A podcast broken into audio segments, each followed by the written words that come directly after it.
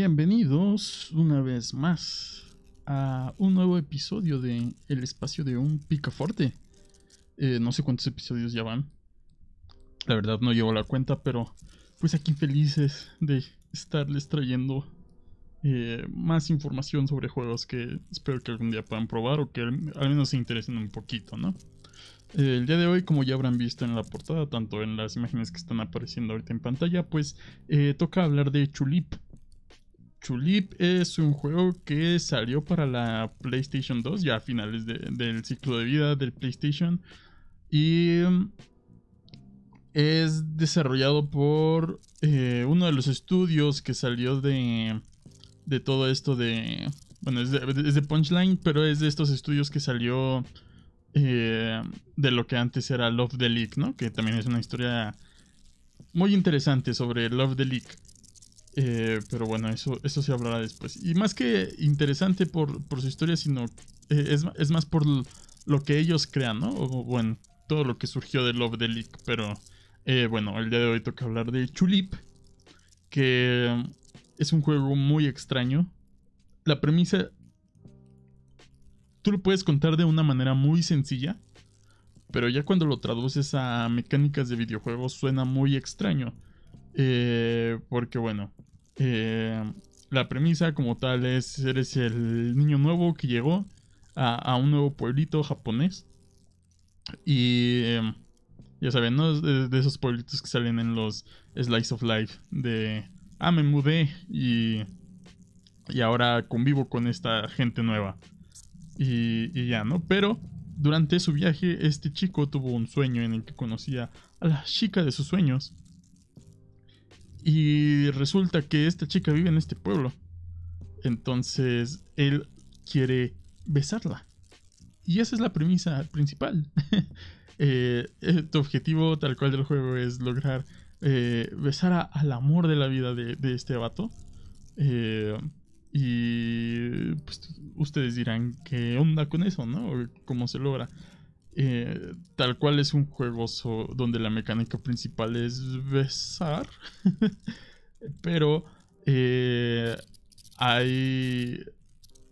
Son puzzles, básicamente son distintos puzzles que tienen que ver eh, con, con el hecho de convivir con los diferentes aldeanos, con la diferente gente que, vive en este pueblo.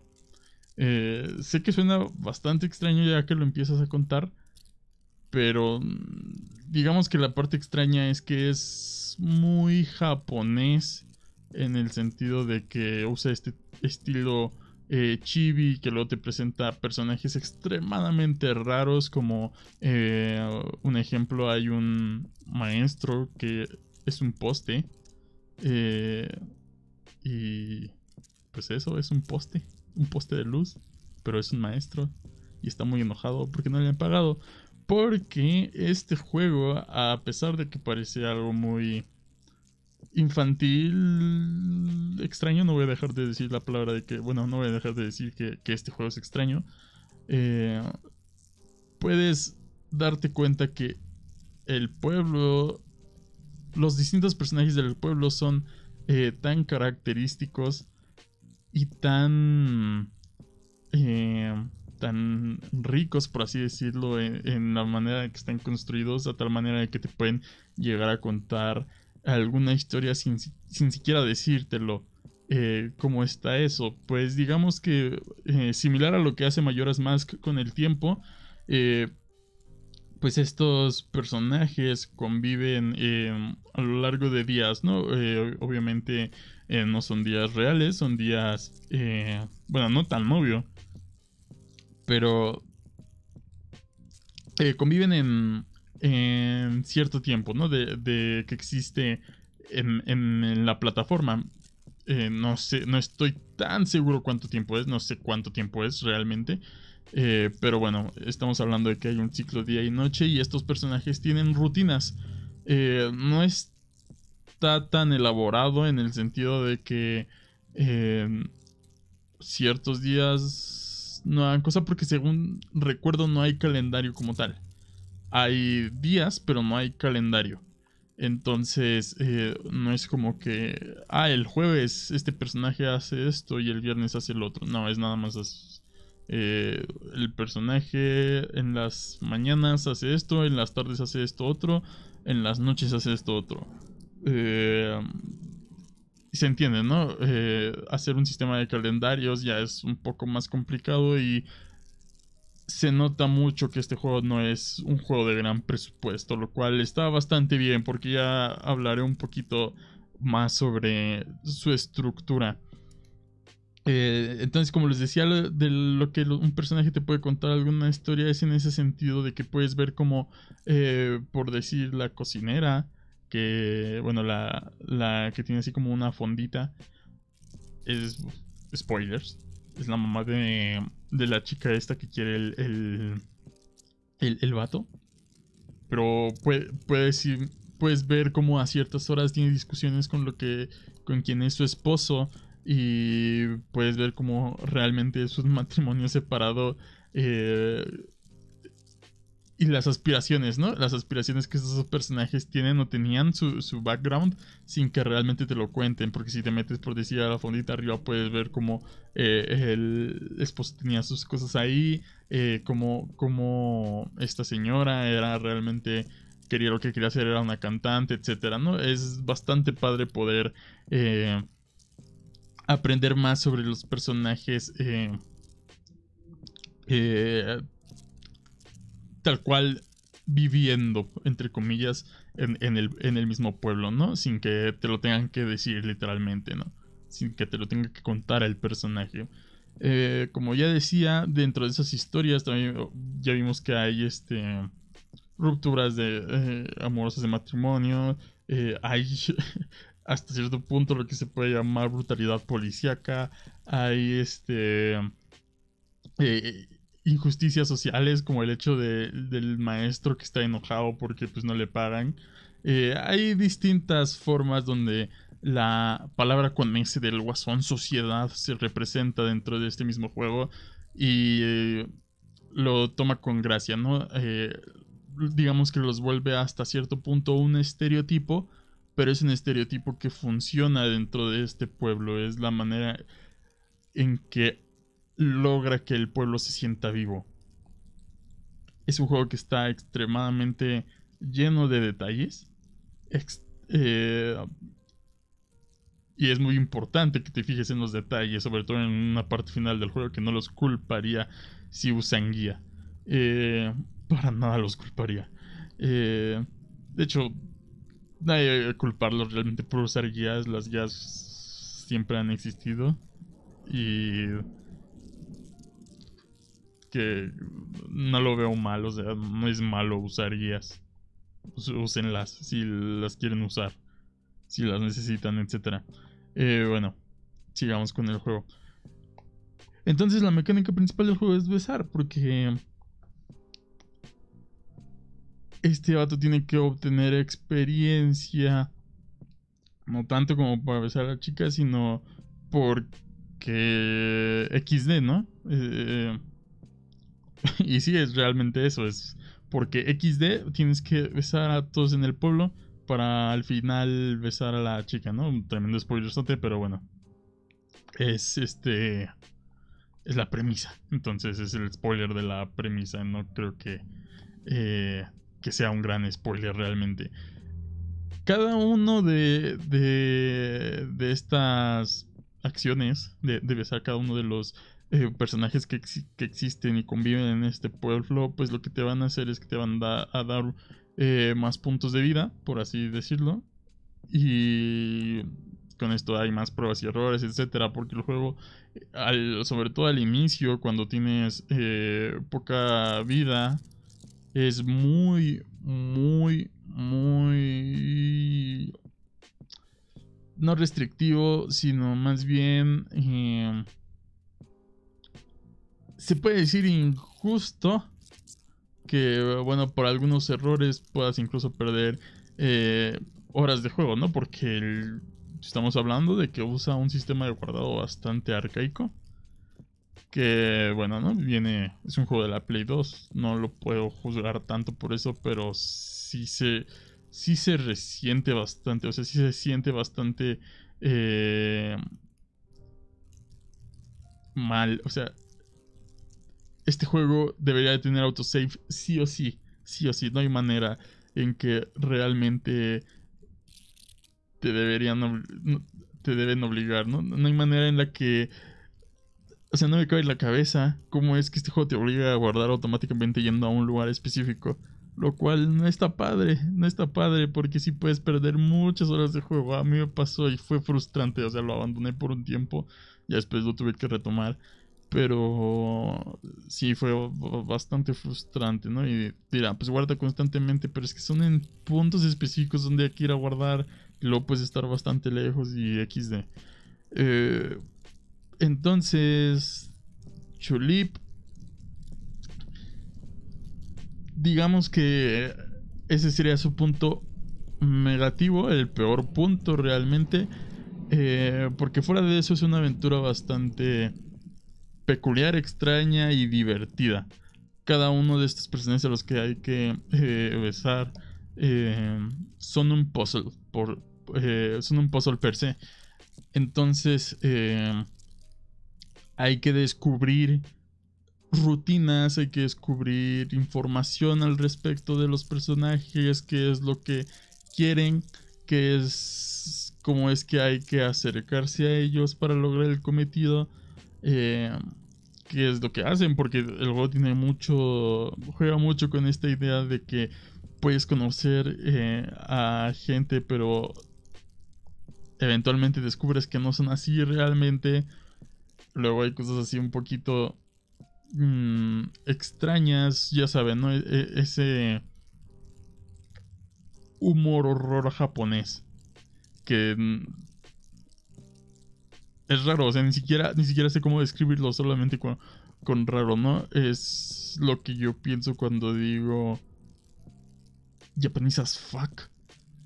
Porque no veo manera de describir tal cual ese tipo de, de rareza, ¿no? Es básicamente esos videos de japoneses que nada más están tapados de de sus partes con, con esos eh, trajes como en, como en Borat y que están bailando así ese humor raro japonés que, que yo no lo termino de entender pero funciona em, el juego está muy muy bien construido y diseñado sonoramente el pueblo se siente vivo. Eh, se siente que estás eh, realmente viviendo ahí.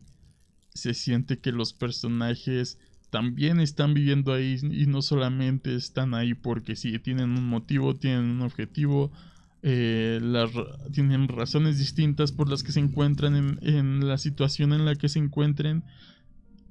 Y está muy bien porque tampoco se necesitaba, tampoco estoy diciendo que es la obra más complicada que existe, porque pues no, no lo necesita, no necesita hacerlo, necesita ser una caricatura, necesita estar construido de forma de caricatura y lo logra bastante bien.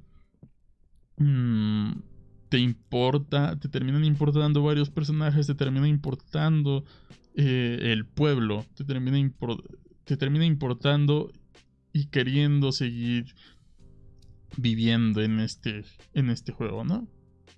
Bueno, en este, en este pueblo.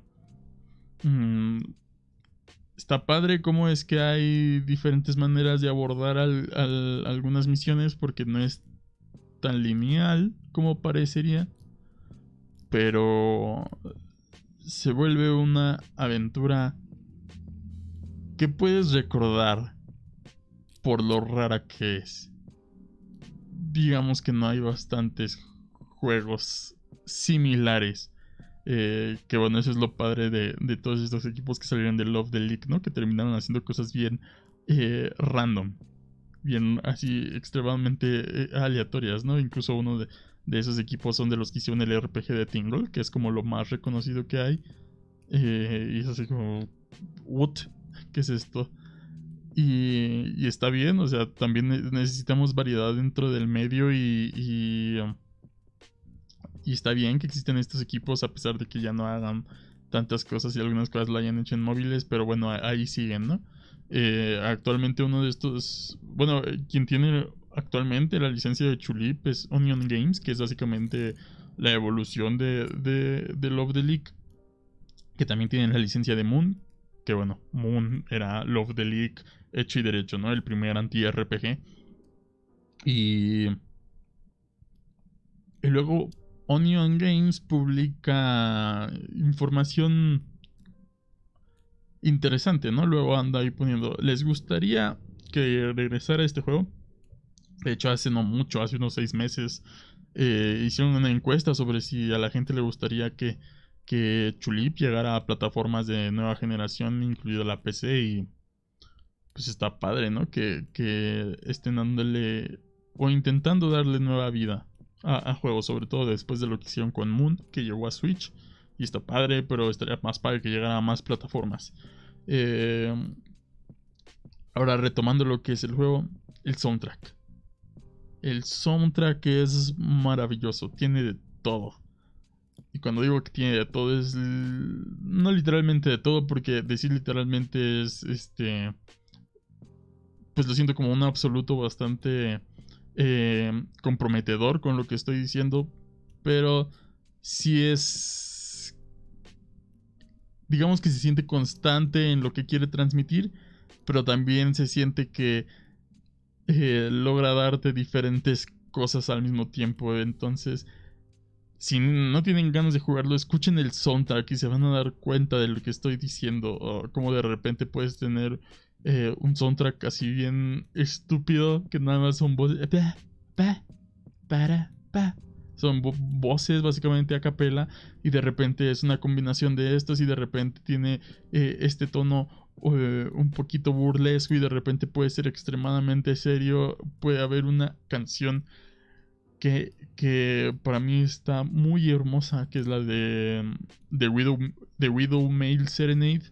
Eh, y puede brindarte tanto seriedad como eh,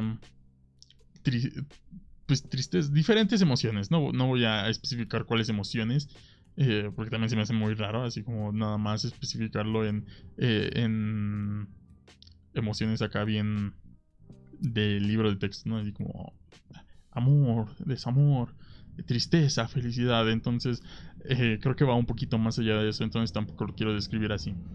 Eh, si tienen la oportunidad de jugarlo, denle una po denle, denle chance. Quizá les guste, quizá no. Eso sí, no puedo recomendárselos tal cual porque no es un juego que todos puedan disfrutar por lo restrictivo que puede llegar a ser.